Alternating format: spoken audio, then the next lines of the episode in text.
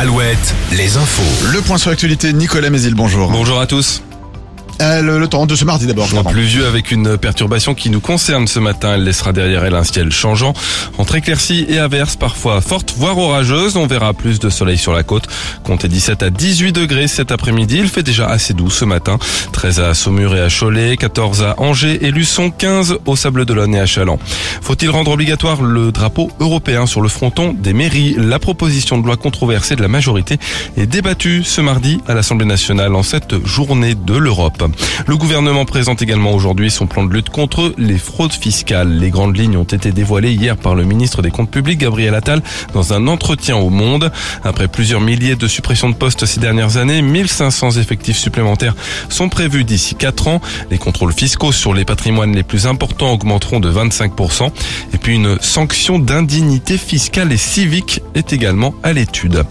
À La Roche-sur-Yon, la place Jacques Chirac a été inaugurée hier. Inauguration qui s'est faite au bruit des casseroles. Une soixantaine de personnes sont venues protester contre le choix du nom. L'ancien président a été cité dans plusieurs affaires judiciaires, mais aussi contre l'absence de consultation de la population avant de nommer la place.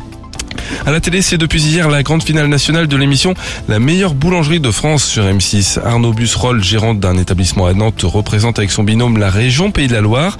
Avant le début de la finale, il s'est confié sur son sentiment à l'idée de représenter la région. Bah, c'est une fierté euh, pour nous hein, d'avoir euh, été sélectionné pour représenter euh, les Pays de la Loire. Et puis euh, voilà, c'est vraiment une satisfaction, une, une fierté. Ça nous a changé de notre quotidien aussi euh, le tournage de, de l'émission. C'était sympa de, de voir comment ça pouvait se passer un tournage. C'est une reconnaissance aussi de notre travail, donc ça, ça fait plaisir. Dans l'actualité sportive, le foot, le FC Nantes se sépare de son entraîneur. Antoine Comboiré est écarté de son poste à quatre journées de la fin du championnat.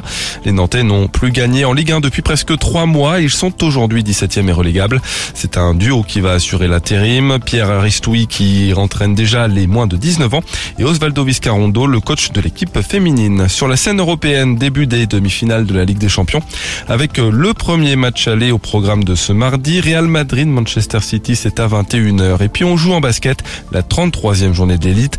Cholet toujours à une victoire de valider sa qualification en play-off évolue à domicile contre le Portel. Très bonne matinée à tous. Alouette, Alouette, le 6-10 le 6-10. de Nico et Julie. Alouette passe en mode live. Cette